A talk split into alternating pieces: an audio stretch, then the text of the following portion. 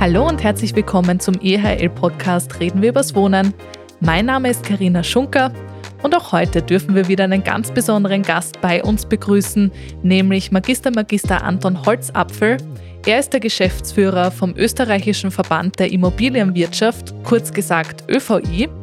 Und wir plaudern mit ihm über den ÖVI, was der ÖVI so macht aber eben auch über ein brandaktuelles und heißes Thema, nämlich das Thema Bestellerprinzip.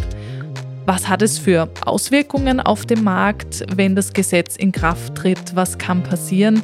Was sind auch die Auswirkungen nicht nur für die Immobilienwirtschaft, sondern vor allem auch für den Wohnungssuchenden? Und deswegen ein sehr, sehr interessantes und aktuelles Thema. Und wir freuen uns sehr, dass wir Anton Holzapfel heute hier bei uns begrüßen dürfen.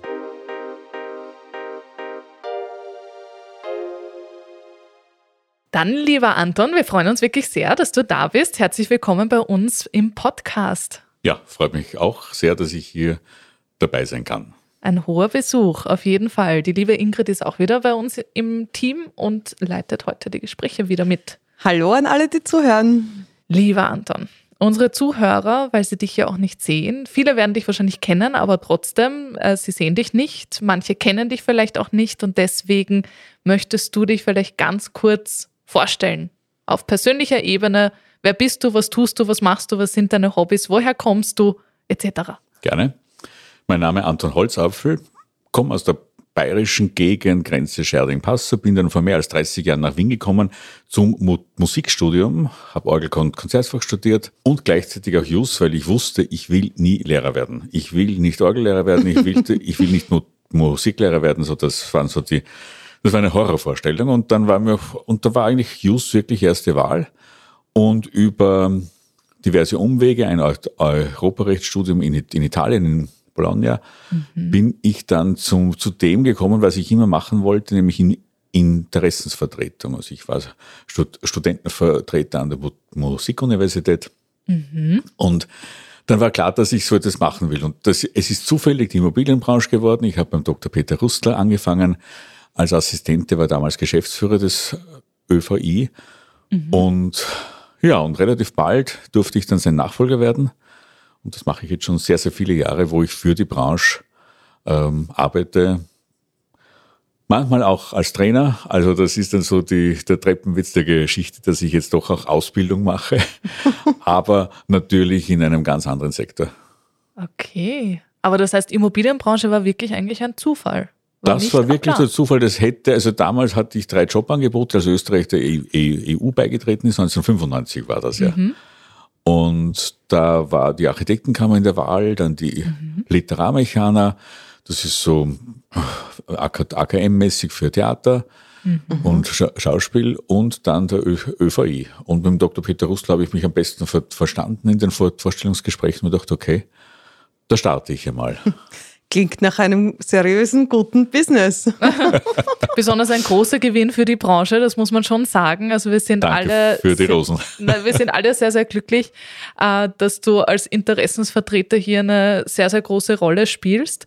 Ähm, um dich jetzt auch noch einmal so ein bisschen in die Tiefe kennenzulernen, haben wir entweder oder Fragen vorbereitet und die Ingrid. Ja, ich stehe schon wieder. wieder. Ich scharre genau. in den Startlöchern und freue mich schon. Lieber Anton, Kaffee oder Tee? Zuerst Tee, dann Kaffee. Ah, okay. Wie viele Kaffees dann? Vier bis fünf am Tag. Mhm. Ah, okay. Ja, das ist im Rahmen noch. ähm, Kinoabend oder ein Konzertabend? Manchmal Kino, häufig Konzert. Mhm, bringt mich schon zur nächsten Frage. Klavier oder Orgel? Beides. Es gibt kein Entweder-Oder bei mir. Spielst du beides auch gleich oft? Ich übe, ich spiele, äh, eigentlich spiele ich öfter Klavier. Ich spiele jeden Abend. Mhm. Tatsächlich. Ah, ja. ja. Okay. Zu Hause. Mhm. Auf einem schönen Bösendorfer. Mhm, Wunderschön. Mhm. Die Flora oder die Fauna? Was, was, was begeistert dich mehr? Flora. Fauna kommt gerade.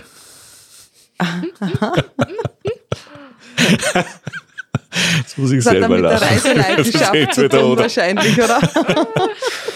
oh. mm, ähm, Tradition oder Innovation? Innovation. Mhm. Miete oder Eigentum? Miete und Eigentum. Interessant. Ah, okay. Da ist wieder der Interessensvertreter beider Seiten. Rechnen oder schreiben, was liegt dir eher? Mathematiker oder mehr schlägt das Jus-Studium mehr nieder oder geht es doch mehr um Schreiben? Sicher, sicherlich das stärkere Rechnen auch gut. Auch gut. Wunderbar. Das sind diese, man sagt immer so berühmte Juristen, die auch rechnen können, hochgefragte Persönlichkeiten und Personen, ja. Ähm, Intelligenz oder Humor? Ich fürchte, dass ich nicht so lustig bin. Habe ich, ich habe einen ganz anderen Eindruck. Das darf ich da schon einmal Ja, sagen. freundlich Ja. freundlich ja, aber so, also ich, ich bin nicht der große Witzeerzähler. Was würde dich bei einer anderen Person mehr anziehen? Humor, aber gescheiter. Aber gescheiter. Ein intelligenter Humor. So haben wir jetzt wieder die Kombination draus gemacht. ja, genau. Shoppst du online oder im Geschäft? Nur im Geschäft. Nur im Geschäft, sehr schön. Sehr traditionell. Ja. Gut, und die letzte Frage. Das Geld lieber sparen oder ausgeben? ausgeben das, was ich, was ich will. Sparen auch. Also Das Geld muss kann wirtschaften. ich kann mich nicht entscheiden heute. Unsere Entweder-Oder-Fragen, ja, sind schon die Und-Fragen geworden. Ja, ja. Sind manchmal richtig fies, aber ich finde es immer sehr charmant. Wir haben jetzt sehr viel gelacht, was Ja. auch immer herzlich willkommen ist. Und das ist genau der Sinn dieser, dieser Übung, dieser Ja. Fragen, äh, um auch dich besser kennenzulernen. Lieber Anton, du hast schon ein bisschen was erzählt, was du tust, was du machst. Äh, Thema ÖVI, vielleicht hier auch noch einmal ein bisschen in die Tiefe für all jene, die den ÖVI nicht so detailliert kennen. Was macht der ÖVI? Seit wann gibt es den ÖVI? Erzähl mal. Der Ver Verband der Immobilienwirtschaft, ÖVI, ist 1979 gegründet worden als In- Interessensvertretung damals der Immobilientreuhänder, sprich die drei Gruppen, damals waren es überhaupt nur zwei, nämlich Makler und Ver Verwalter. Dann in den 90er Jahren ist dann das Bauträgergewerbe als eigene Berufsgruppe da dazugekommen, das gab es vorher nicht. Und wir haben dann, ich bin seit 1997 Geschäftsführer und wir haben dann in vor mehr als zehn Jahren schon den Namen er- erweitert auf österreichischer Verband der Im- Immobilienwirtschaft, um einfach die ganze Bandbreite dessen abzudecken, was wir auch tun, nämlich uns für Makler, Verwalter, Bauträger und Sachverständige einzusetzen. Das ist einmal der primäre Zweck, die Be Berufsgruppen zu unterstützen und hier eine Quali Qualitätssicherung der Branche auch äh, durch, durchzusetzen, immer wieder qualitätsfördernde Maßnahmen zu setzen und na- na- natürlich auch äh, der Politik dann immer wieder die Meinung der Branche dann auch kundzutun und als Ansprechpartner für die Politik zu, und Medien zur Verfügung zu stehen. Das sind so die Kernaufgaben.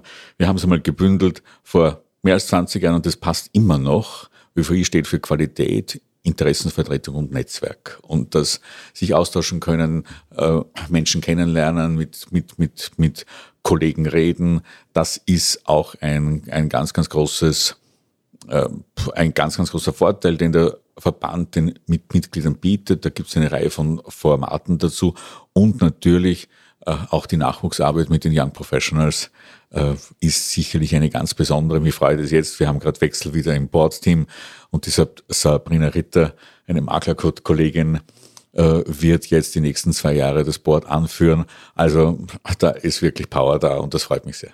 Ganz, ganz toll. Also ihr macht sehr, sehr viel, sehr breit gefächert. Ähm, ihr informiert die Branche, weil du sagst Qualitätssicherung, da ist natürlich viel Informationsbedarf immer da. Was tut sich gerade? Welche gesetzlichen Änderungen gibt es? Und dann eben infolgedessen auch einmal so das Feedback und die Meinung von der Branche einzuholen und dann eben das auch der Politik, den Gesetzgebern auf einen Serviertablett liefern? Oder wie kann man sich das vorstellen? Naja, so, die warten nicht darauf, dass wir kommen. Also ich glaube, das ist, da geht es schon eher anders, dass man immer wieder ähm, Kontakt aufbauen muss, dass man immer, immer wieder Vertrauen aufbauen muss, dass man wirklich ernst genommen wird, dass man, ähm, dass es nicht darum geht, nur einseitig blind die in, in, in Interessen der Branche durchzusetzen, sondern dass man das schon auch im Gesamtkontext der Wirtschaft sieht.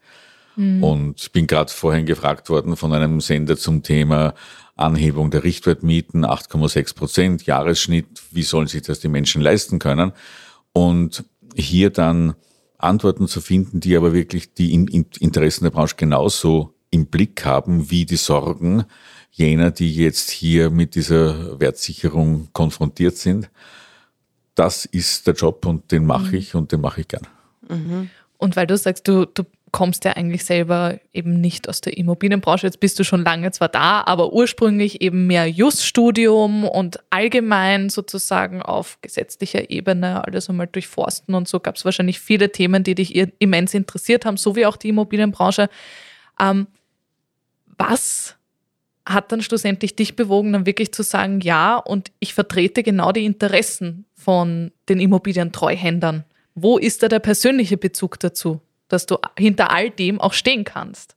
Also ich kann hinter qualifizierter Dienstleistung stehen. Mhm. Und wenn ich sehe, dass ich hier eine, eine Gruppe von Unternehmen habe im ÖFRI, die wirklich sich im Alltag immer wieder bemühen, gute Leistung zu bringen, dann fällt es mir auch leicht, hier deren in, in, Interessen zu vertreten. Und dem Eigentumsgedanken bin ich schon näher als der Mieter einfach von meinem, vom, vom, von dem, so wie ich auf, aufgewachsen bin. Das war mhm. Eigentum, am, am Land gab es keine Miete. Mhm. Also Miete ist, ja, das ist ganz, ganz selten. Und erst jetzt in der Großstadt habe ich das, habe ich die Wohnform Miete auch schätzen ge gelernt und zum einen bin ich Mieter, zum anderen bin ich auch Eigentümer, habe, habe aber die Wohnungen vermietet. Okay, ja. Das heißt dann auch wieder hier die Beleuchtung von beiden Seiten und gerade wenn es ums Wohnen geht, hat jeder irgendwo Berührungspunkte mit dem Thema Immobilien.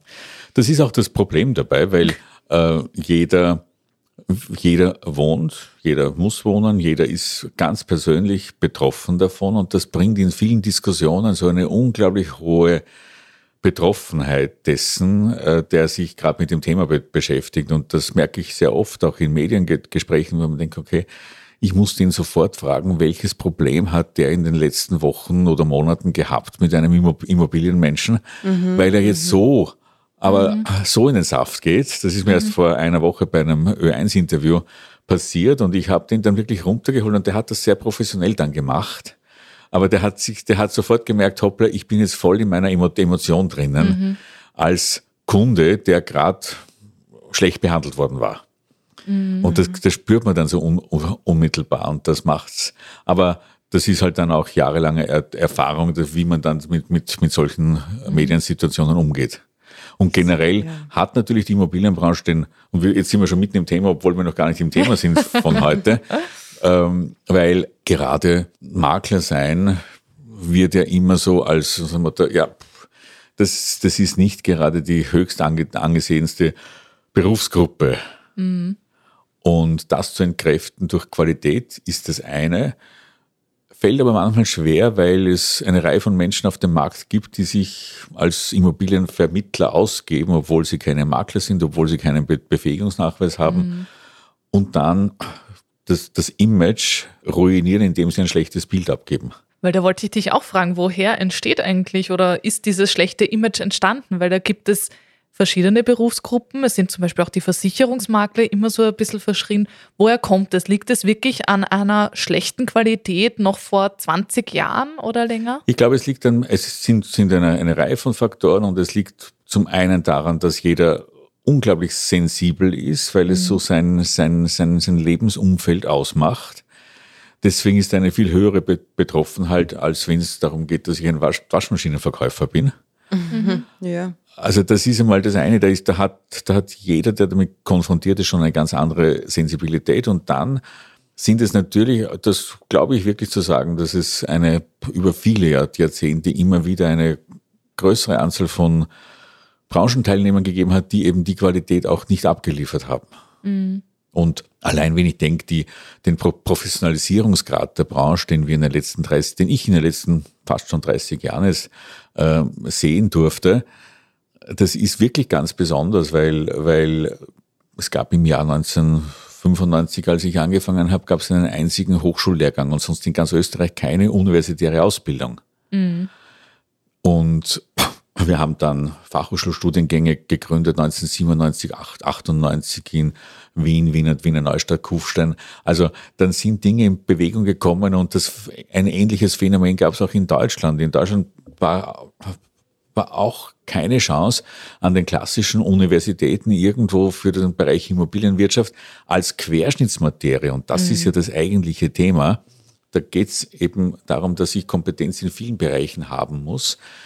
Das wirklich abzubilden, das äh, ist eine Her Herausforderung und das ist aber deutlich anders als noch vor 20, 30 Jahren. Also die, die Branche ist prinzipiell im Wandel und da sprechen wir nicht nur vom Makler, sondern auch Verwalter, äh, Bauträgerwesen. Also da hat sich schon sehr, sehr viel getan und verändert und du bist sicherlich ganz fest der Meinung, dass dieses schlechte Image so nicht mehr Nein, also, aufrecht sein sollte, darf, wie auch immer. Es wird zum Teil auch gemacht, das muss man ehrlicherweise sagen, das ist auch mein Vorwurf an die Politik. Mhm. Und das kommunizieren wir auch und zum Teil auch an die Medien, ähm, dass sie halt auch damit spielen, indem sie sagen, naja, hm, gerade die Einführung des Bestellerprinzips jetzt in, in Österreich, wenn man hier die mediale Prä Präsentation der Justizministerin und der mhm. äh, Jugendstaatssekretärin und der der sonstigen Beteiligten, der beiden Bautensprecher, mhm. bei, dem, bei diesem äh, Termin Anfang März letzten Jahres, wenn man, wenn man, wenn man das auf OF3 sich angesehen hat und dann eine Frau Just, Justizminister ungehindert sagen darf, endlich wird die Ungerechtigkeit abgeschafft. Also es waren so viele mhm. oder äh, eine Frau Blackholm dann sagt, na ja, endlich haben wir für die Studenten etwas gemacht. Mhm. Also wo du genau weißt, das ist nicht, der, das, das ist nicht des Pudels Kern. Das ist nur eine populistische Maßnahme, die leicht umzusetzen ist und die dem Staat aufs erste Mal nichts kostet, mit Ausnahme der Arbeits Arbeitslosenkosten, die bei etlichen Maklerunternehmen auftreten werden. Ja, der Makler hat in letzter Zeit schon auch sehr als Projektionsfläche herhalten müssen für diverse Überschriften, Headlines und, und auch über die Medien. Das haben wir schon sehr wohl beobachtet. Ja, besonders wenn es gerade darum geht, wo du auch sagst, ja, ich meine, es ist ein so emotionales Thema, gerade wenn wir von Wohnimmobilien sprechen. Das heißt, es ist in allen Köpfen, ja, jeder muss wohnen, jeder äh, will schön wohnen. Und deswegen ist es einfach so ein zentrales Thema. Und deswegen hat es auch so eine immense Bedeutung. Und hier dann eben auf den Dienstleistungsbereich, wo es darum geht, genau hier eine gute Unterstützung anbieten zu können, ein bisschen hinzuhauen, sage ich jetzt salopp gesagt. Was mich immer wundert, ist diese große Differenz zwischen dem Gewerbemakler und dem Wohn- und Wohnimmobilienmakler. Mhm. Also allein auch in der Zusammenarbeit und im, das, das ist ein, ein ganz anderes Verständnis, ein mhm. viel, viel kleinerer Markt. Mhm. Aha, ja, stimmt schon, ja. Und aber auch so, da ist dem Auftraggeber dem Vermieter auch klar, dass er dem Makler eine Provision zahlen muss. Und Auftraggeber sind eben beide. Das ist zum einen der Vermieter und zum anderen heutiger Stand des Maklergesetzes, Doppelmaklerei, mhm. ist der Mieter, der eine Wohnung sucht und eine Vereinbarung, eine Provisionsvereinbarung auch abschließt. Das ist halt der Maklerauftrag und sich dann mit einem Reframing hinzustellen, wie das die Politik gemacht hat und gesagt haben, nur der zahlt, der auch bestellt hat und immer darauf hinzuwirken, zu sagen, na ja, der Makler klebt quasi an der Wohnung dran. Mhm. Und den kann sich der Wohnungssuchende nicht aussuchen. Das ist so das, das, das war so die große, die große Vorlage und die Vorgabe des Justizministeriums, zu sagen, das, Du ja. kannst es nicht aussuchen und deswegen sollst auch nicht zahlen. Mhm. Jetzt sind mhm. wir auch schon mitten im Thema, im heutigen Thema, ohne überhaupt dieses böse Wort ausgesprochen zu haben. Es ist kein böses Wort, nein. Doch, es ist, es ist nämlich falsch. Es ist nämlich falsch, weil es suggeriert, dass eben nur der, der einen expliziten schriftlichen Auftrag gibt, auch der Besteller sei. Gehen wir mal davon aus, ich gehe zu einem Wahlarzt, rufe dort an, vereinbare einen Termin. Die Arzthelferin, der Arzthelfer sagt zu mir, der erste Termin kostet 150 Euro, der zweite Termin kostet 120. Ich sage danke, ja, ich würde gerne an dem und dem Termin kommen. Ich gehe geh dorthin. Ich unterschreibe keinen Auftrag an den Arzt. Mhm. Das ist ein schlüssiger Vertrag. Und Es gibt keine Checkbox für vorzeitig tätig werden. die Checkbox. Und die 14-tägige Rücktrittsfrist zum ja, Beispiel. Müsst, müsst, Wäre beim Arzt natürlich nicht machbar, ja. Oh ja, wieso? Müsst, müsste es eigentlich auch geben, ne? Warum nicht? Ja, bei der Verkühlung in 14 Tagen ist es dann so obsolet, glaube ich. Ja, ja. Muss man halt eine Spur zuwarten. Nein, aber sprechen wir es einmal aus. Es geht um das Thema Bestellerprinzip grundsätzlich. Und du sagst gerade, dass die Formulierung Bestellerprinzip oder mag man auch sagen Erstauftraggeberprinzip nicht korrekt gewählt ist. Naja, also gerade das Wort Be Bestellerprinzip war halt sehr po- populistisch und so ein Re Reframing, wie man das in der, im, im Medienbereich nennt, und in- wo man sagt, naja, eh klar, das ist eine Nona, Nona nicht Wahrheit. Der, der, der, der Bestellte soll auch zahlen. Und das jetzt einzu, weil ehrlich wäre es von der Politik zu sagen, wir hätten gerne, dass der, dass der Mieter keine Provision mehr zahlt. Und so war auch die, die, die Kommunikation in den, das war im Wahlkampf 2019, wo das äh, angekündigt wurde von heute auf morgen als Wahlkampfforderung der ÖVP. Und ich, also es gibt Zeitdokumente aus diesem Jahr noch, die haben wir uns auf, auf, aufgehoben, um einfach auch, weil immer wieder der Erfolg der Maßnahme wird, glaube ich, dieser Partei nicht zugerechnet. Und das ist immer das Spannende daran, dass die, dass äh, da durchaus andere sich das jetzt auf die Fahnen heften, obwohl dass das Ganze überhaupt in das Re- Regierungsprogramm dann reingekommen ist, das war eine klare Vor- Vorgabe der Türkisen. Ja.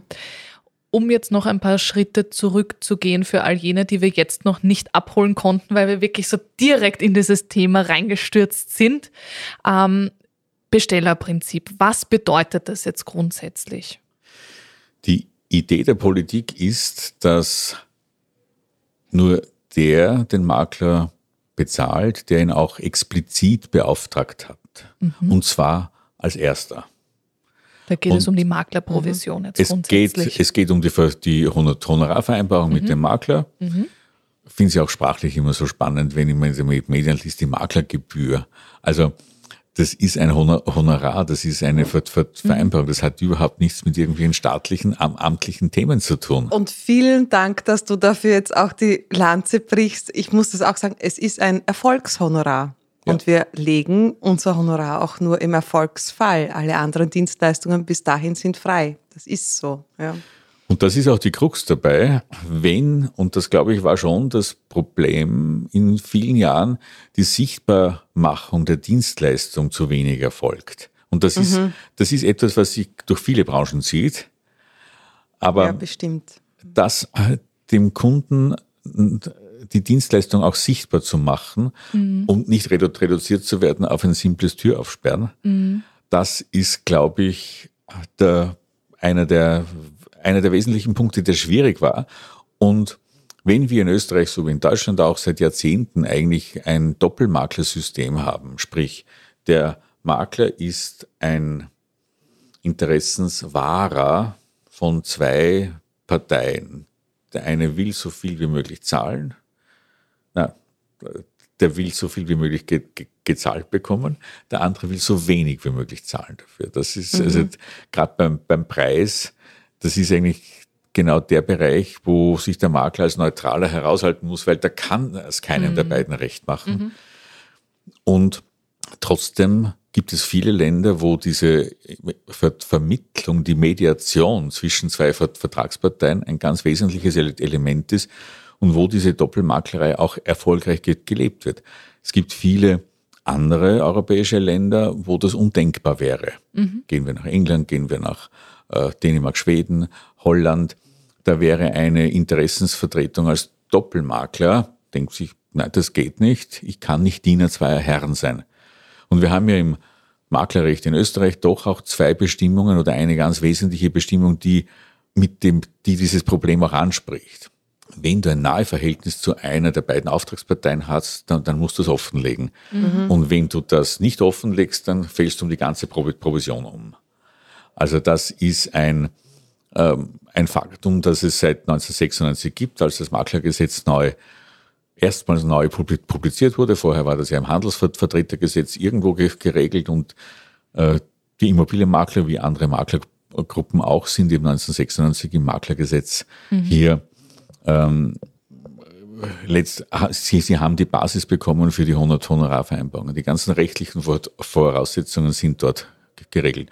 Und da greift man jetzt ein und sagt, nein, im Bereich der Wohnungsmiete, und wir sprechen nur von der Wohnungsmiete, also nicht Geschäftsraummiete, mhm. nicht, nicht Industrieimmobilien, was auch immer. Mhm. Wir sprechen nur von der Wohnungsmiete, vom Ein- und Zweifamilienhaus, vom Reihenhaus, das ange angemietet wird, von einer Wohnung. Richtig. Richtig, es ist nicht nur innerhalb des MRGs, sondern auch bei Vermietungen von Einfamilienhäusern. Ja, also es, also es ist Wohnen im weitesten es ist Sinne. Wohn, Wohnen, Wohnen im weitesten Sinn erfasst auch sogar ein Zweitwohnsitz. Mhm. Okay. Also für all jene, die in, in diesem Sektor irgendwo tätig sind, auch das ist davon erfasst. Die einzigen Dienstwohnungen sind aus, ausgenommen von mhm. dieser Neuregelung im 17a Maklergesetz. Genau. Also grundsätzlich das große Thema, dass Mitinteressenten in Zukunft, wenn sie nicht als erstes beauftragen, hier das Maklerhonorar nicht mehr zu tragen haben, sondern in diesem Fall der Auftraggeber, ich sage es jetzt einmal so. Der Erstauftraggeber. Der Erstauftraggeber, genau, der Vermieter. Wenn er sagt, bitte unterstütze mich, ich habe hier eine Wohnung und ich suche hierfür einen Mieter.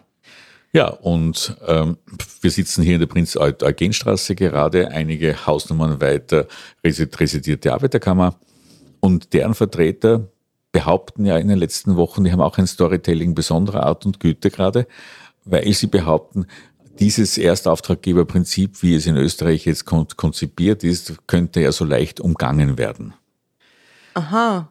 Das also ist, äh, das ist den, ja, das ist war in den Medien jetzt ein ständiges Thema, wieso mhm. Arbeiterkammer sagt, das ist ja noch viel, viel zu, zu wenig.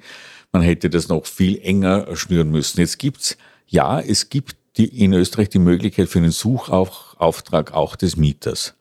Das ist etwas, was in Deutschland nicht mehr möglich ist, auch sehr verschachtelt und kompliziert gemacht, indem nämlich der Makler de facto, wenn er ein, eine Geschäftsgelegenheit schon kannte, ähm, und der Erste, der ihn der erste, der erste Wohnungssuchende, der, der ihn beauftragt und die Wohnung anschaut und dann nicht nimmt, wenn er die Wohnung einem zweiten zeigt, ist sie schon ver, verbrannt, wie das die Deutschen nennen. So ist, also in der Form ist es nicht konzipiert bei uns in Österreich, mhm. sondern es wäre zulässig, einen Suchauftrag des Mieters zu bekommen. Aber es gibt eine große Anzahl von Ausnahmebestimmungen, die dann doch, auch wenn der Mieter der Erste war, verhindern, dass ich mit ihm eine, eine, eine wirksame Provisionsvereinbarung abschließen kann. Okay. In den Fällen zum Beispiel, in welchen Fällen wird das nicht ermöglicht oder wann kann also, ich es überhaupt vereinbaren? Machen wir es andersrum. Wenn es so viele Ausnahmeregelungen gibt, warum es nicht möglich ist zu vereinbaren, wann könnte es so sein, dass ich trotzdem eine, ein Maklerhonorar gegenüber dem Mietinteressenten, Wohnungssuchenden etwas. Ich darf noch keinen Auftrag vom Vermieter haben. Mhm. Ich darf vom mhm. Vermieter nicht ermächtigt worden sein, mhm. die Immobilie zu ver vermakeln.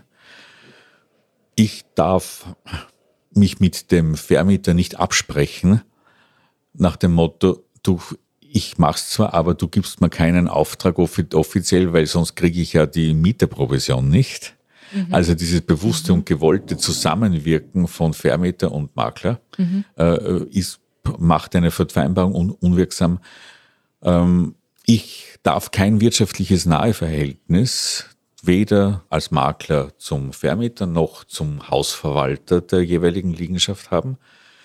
Ergänzend schädlich sind auch jegliche Or Organwalterstellungen, wie das heißt.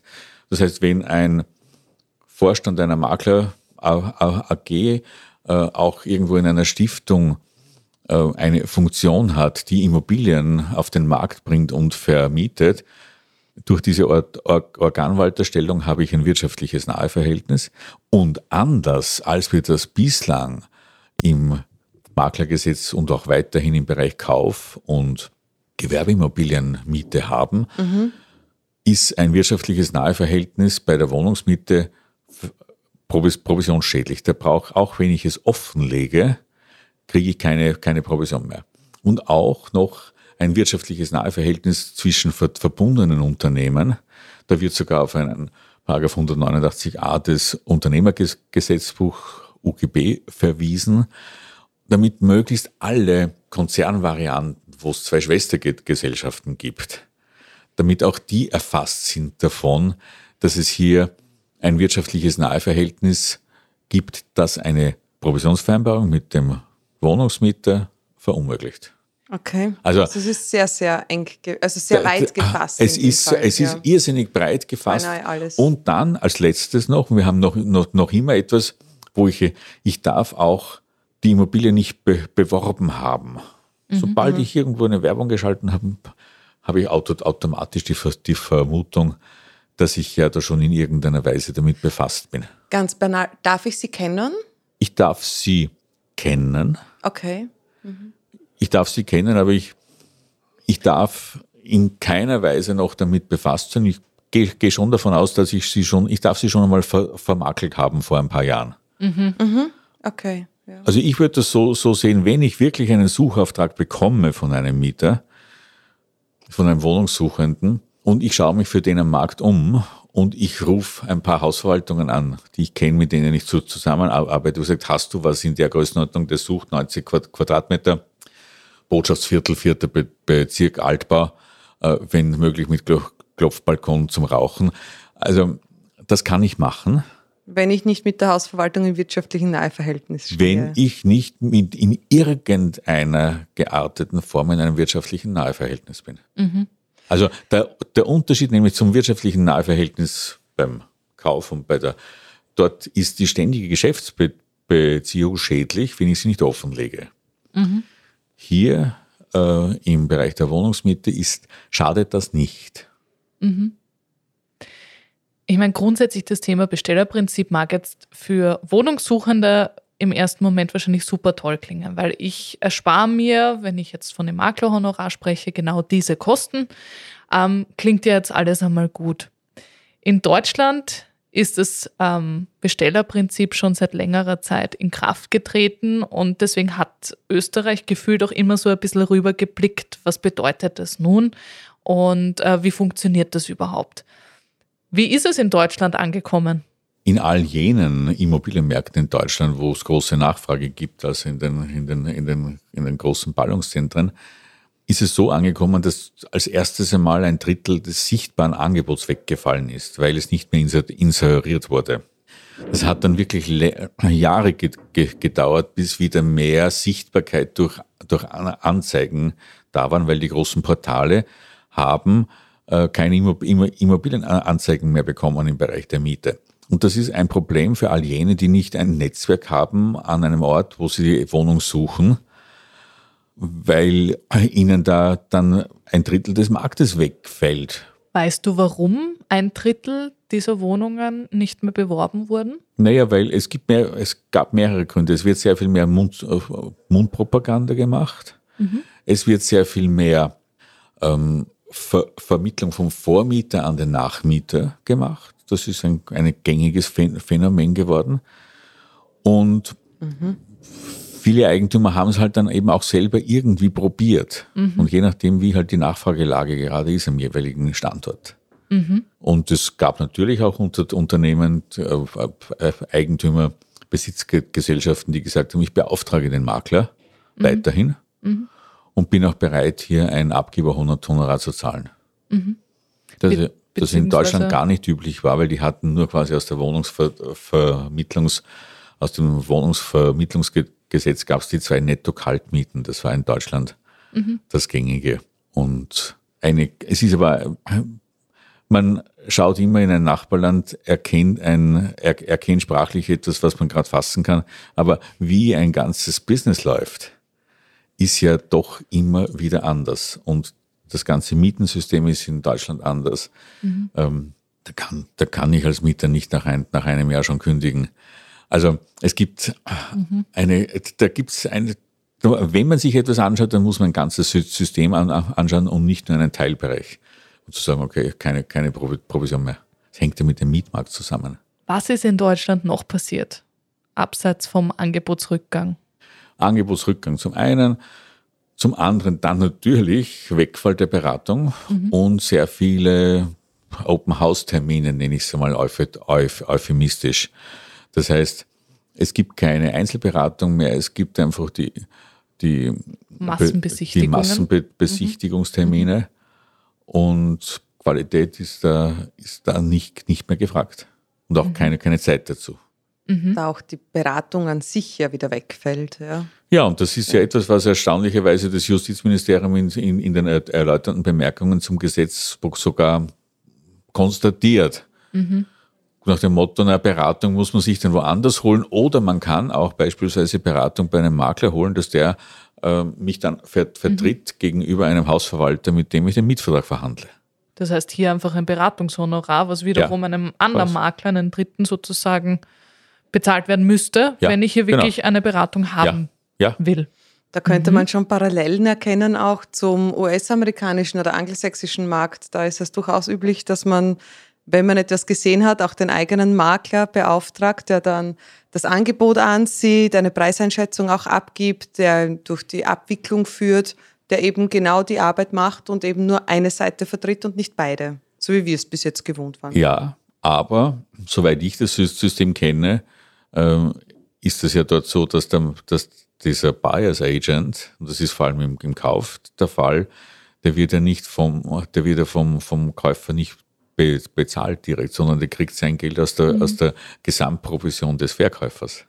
Aha. Ja, das ist, wie gesagt, also ich sehe das, habe das immer, immer wieder schon gesehen als Marketing, als er, mhm. er, erstaunliches Marketing eigentlich, wie man, mhm. welches Marschall man dem Geld um. Aber das kann ich halt im Bereich der, des Kaufes machen, weil das letztendlich äh, im Kaufpreis abgebildet wird. Und das große Problem und auch die Schieflage, die wir in Österreich immer wieder gehabt haben, vor allem im Wiener Bereich, dass der Abgeber im Bereich der Miete nicht bereit war, Provision zu zahlen oft.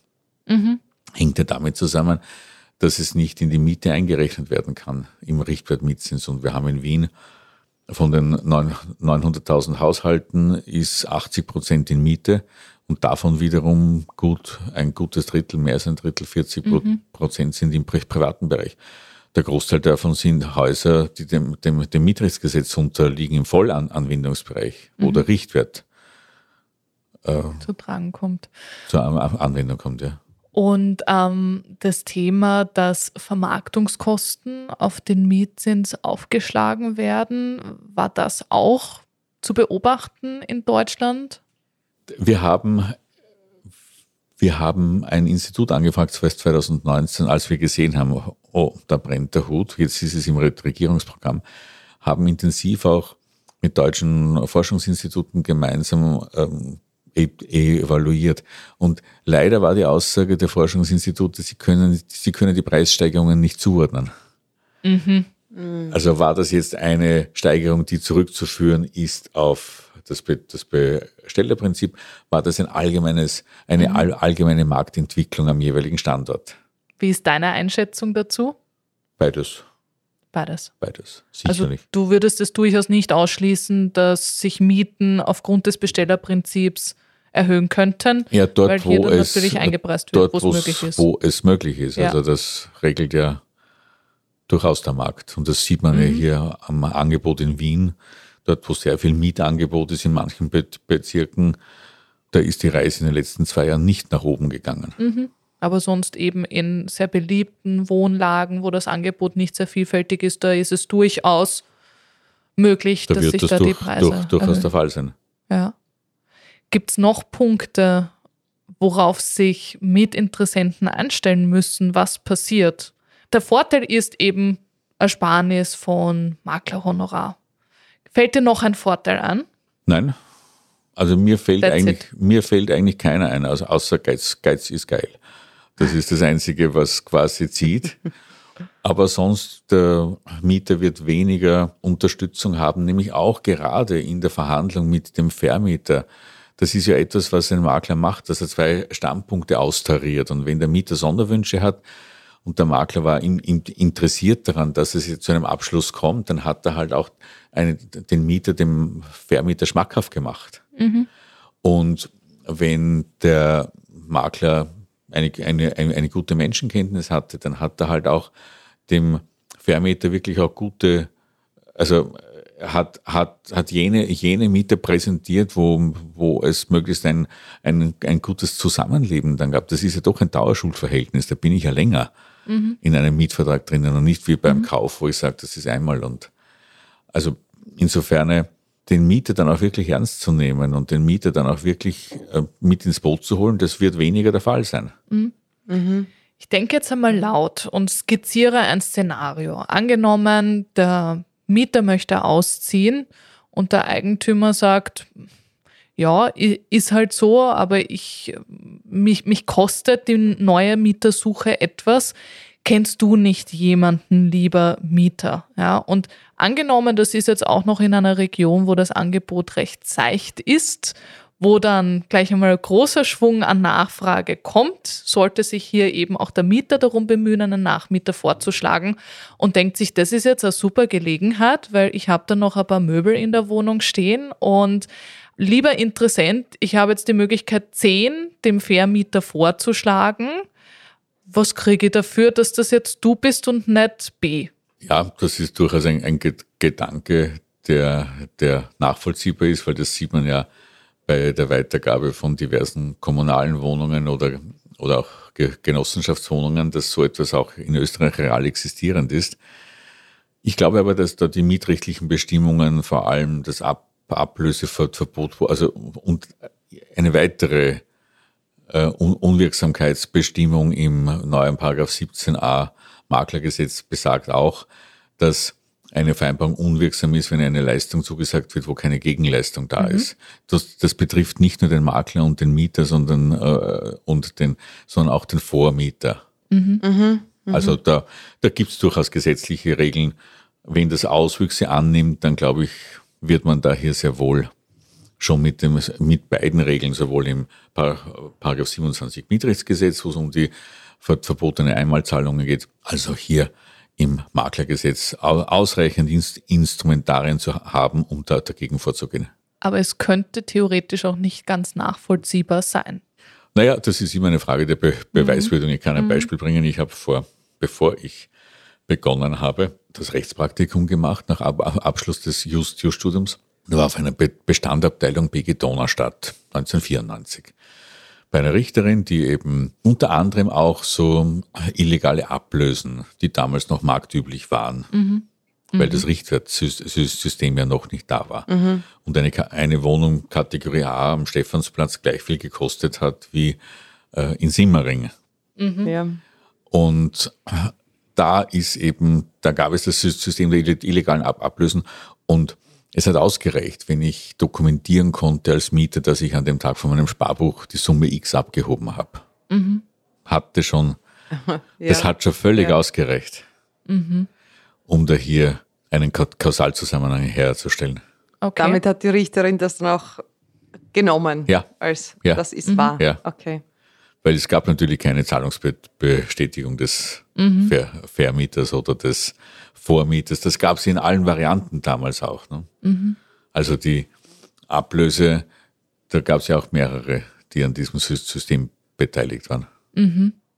Also in Summe zusammengefasst, Bestellerprinzip ist uns jetzt einmal ein Vorteil eingefallen, auf der anderen Seite ein paar Nachteile. Ich wurde gestern angefragt von einem Medium, ich soll zehn Vorteile und zehn Nachteile präsentieren. Ich mhm. habe gesagt, also Vorteil kann ich keinen finden, außer Geiz mhm. ist geil. Mhm. Und bei den Nachteilen, ich glaube schon, dass es die fehlende Beratung, das fehlende Eingehen auf den mhm. einzelnen Mieter, die Massenbesichtigungen, die Vertragsabwicklung, die fehlend, die Frage, wie, wie, wie übergeben wird. Also das hängt aber mhm. auch an der Frage des, also an der, an der Rolle des Vermieters, welche Qualität er in der Dienstleistung dann wünscht und wie sehr er bereit ist, dem Makler als, als Person diese Dienstleistung auch abzugelten. Und die Schwierigkeit wird jetzt einmal sein, solange wir den Gesetzestext noch immer nicht final da haben, mit all jenen Stakeholdern auch zu verhandeln und zu reden, weil sie sagen so, jetzt warten wir mal, bis wir den Gesetzestext haben. Ne? Mhm. Aber grundsätzlich Stichtag 1.7. Nach jetzigem Stand ja, je ja. nachdem, wie es mit der parlamentarischen Behandlung weitergeht. Mhm. Das ist es, ich habe es noch nicht definitiv gehört, dass es nächste Woche im Bautenausschuss auf der Tagesordnung stehen kann. Mhm. Da gibt es noch irgendein ver verfahrenstechnisches Problem offensichtlich, weil eine Zuweisung noch fehlt. Mhm. Und wenn das jetzt nicht behandelt werden kann, dann wird es zwei, zwei Monate später im nächsten Bautenausschuss behandelt mhm. und kommt dann erst ins Parlament. Und dann ist die Zeit schon knapp, wenn wir dann mit 1. Juli also das handeln könnte sollten. sich nochmal verzögern. Wer, wer weiß. Okay. Ja, viel drüber mhm. gesprochen, was wenn. Was schlussendlich wird, wirklich passieren wird, werden wir dann, wenn es soweit ist, wenn das, der finale Gesetzesentwurf oder das Gesetz da ist, so wie es steht und kommen soll, dann haben wir Gewissheit und sehen auch, wie wird es dann in der Praxis gelebt. Aber du sagst natürlich, das Thema Leistung seitens der Makler muss natürlich entsprechend auch eine gewisse Transparenz an den Markttag legen. Der Vermieter muss sich einfach bewusst sein, was kriegt er für sein Geld und ist es ihm das auch wert zu bezahlen. Und Mitinteressenten werden es halt schwerer haben in Zukunft. Ist das eine gute Zusammenfassung? Das ist eine gute Zusammenfassung. Keine, keine, keine gute, aber, aber eine, eine, eine, die richtig ist. Okay. Sehr, sehr kritisch. Nicht als Good News klassifiziert hier so eindeutig. So ist es, genau. Ja. Aber richtig. Gut, dann lieber Anton, ganz, ganz viel drüber geplaudert. Ich hoffe, wir haben etwas Licht ins Dunkel gebracht für all jene, die sich noch nicht so intensiv mit dem Thema auseinandergesetzt haben. Auf der anderen Seite, über Jahre hinweg wird schon drüber gesprochen. Jetzt tut sich wieder ein bisschen was, aber alles weitere und wie die Auswirkungen sind, wird sich dann noch einmal zeigen. In diesem Sinne, vielen, vielen Dank, dass du auf alle Fälle da warst und mit uns über dieses sehr emotionale Thema gesprochen hast. Also vielen Dank an dieser Stelle für all dein Know-how und deine Expertise, die du da jetzt mitgebracht hast. Danke auch. Hat großen Spaß gemacht. Vielen Dank. Hat wirklich war sehr lehrreich heute. Und sollte euch diese Folge gefallen haben, bleibt auf jeden Fall dran, weil ich glaube, dass äh, Anton Holzapfel nicht das letzte Mal bei uns war und wir ihn wieder einladen werden. Äh, vielleicht auch dann, wenn es sich noch einmal konkreter zuspitzt. In diesem Fall einfach Kanal abonnieren und wir freuen uns über euer Feedback und bis zum nächsten Mal. Danke vielmals.